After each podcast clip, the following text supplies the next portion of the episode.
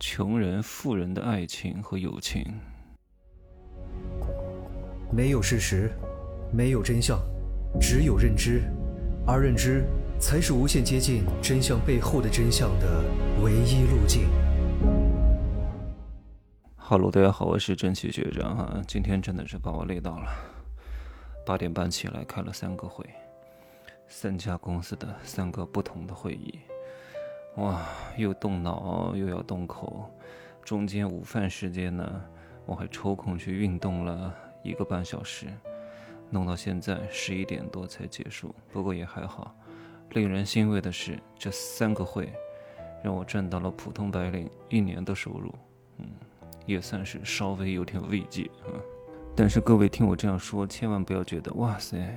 赚钱这么容易啊？开三个会就能挣到别人一年工资啊？那我一天开十个会，我能不能挣到别人两个月的工资呢？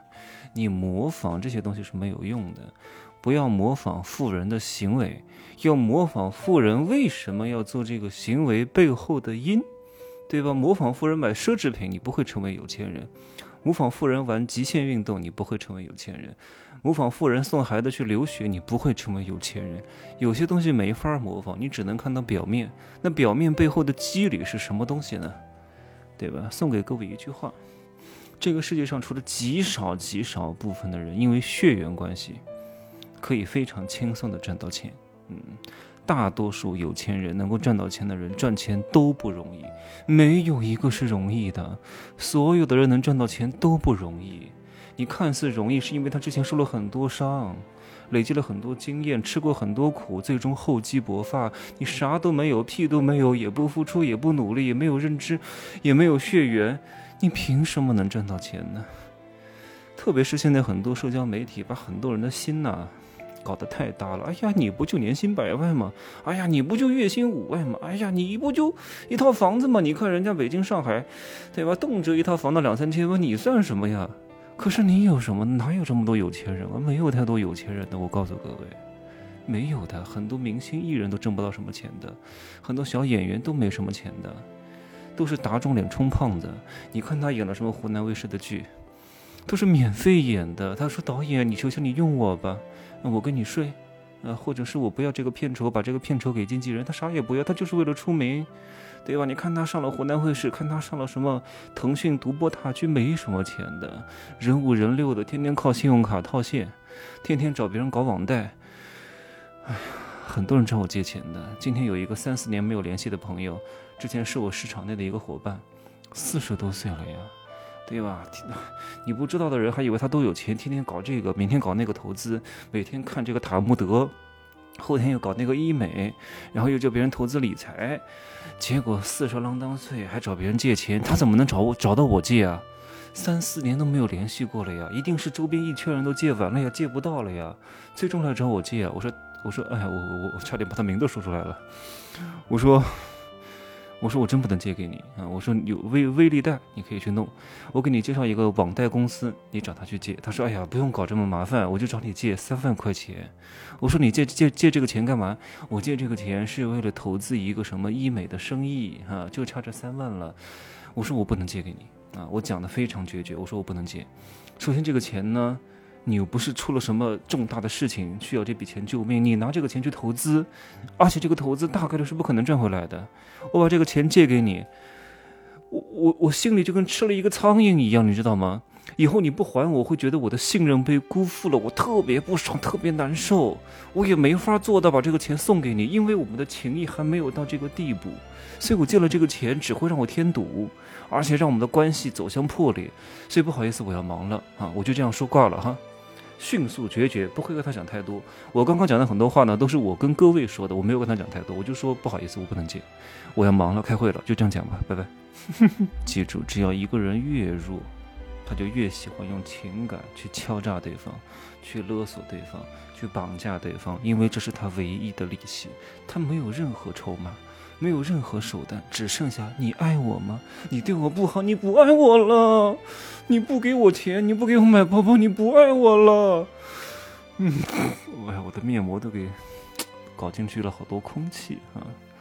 所以穷鬼呢，不管是男是女，他们找爱情并不是找真正的爱情，也不是找一个爱他的人，他们只不过是要找一个供养自己的机器，他们也不需要找一个同甘共苦的人，是要找一个能够让自己提升阶层的，找一个对自己好的，然后找一个人可以纵容他人性的丑恶的啊！你不爱我，哎呀，你对我不好啊，你不给我买包包，对吧？你跟我吵架，他们对爱情的这个供养者的要求是非常之高的，什么意思？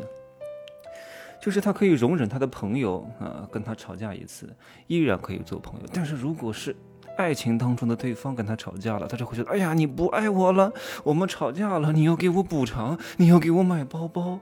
对吧？他朋友偶尔请他吃次饭，他感恩戴德；你天天请他吃山珍海味，他也不觉得满足，他也觉得你对他不好。哎呀，我不要吃这个了，我要吃米其林三星，我要吃亚特兰蒂斯的海底餐厅，我要吃全世界最贵的米其林，在那个冰岛啊，人均好像是两万多吧，要提前一年订，我要去吃那个。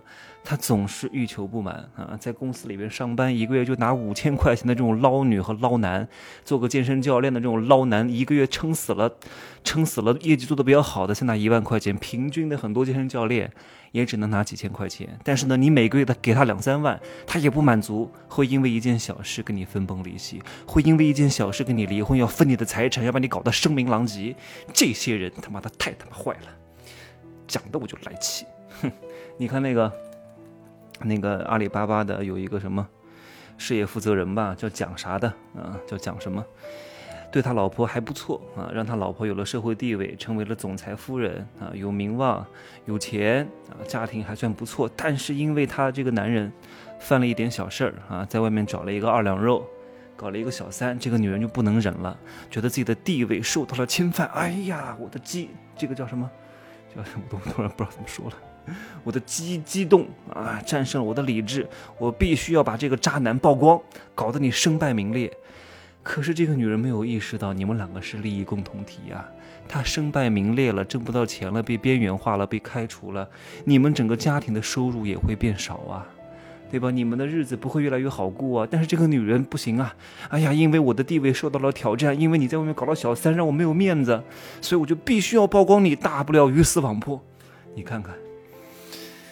唉，同样的一件事情，嗯，奶茶妹妹就做得非常好。东哥那个时候出事儿的时候，奶茶妹妹不动声色，非常照顾大局，还主动怀孕，把事情揽了下来。你看，我都没有责怪你们，就不要再讲了。我觉得他没有问题，对吧？我相信我的男人。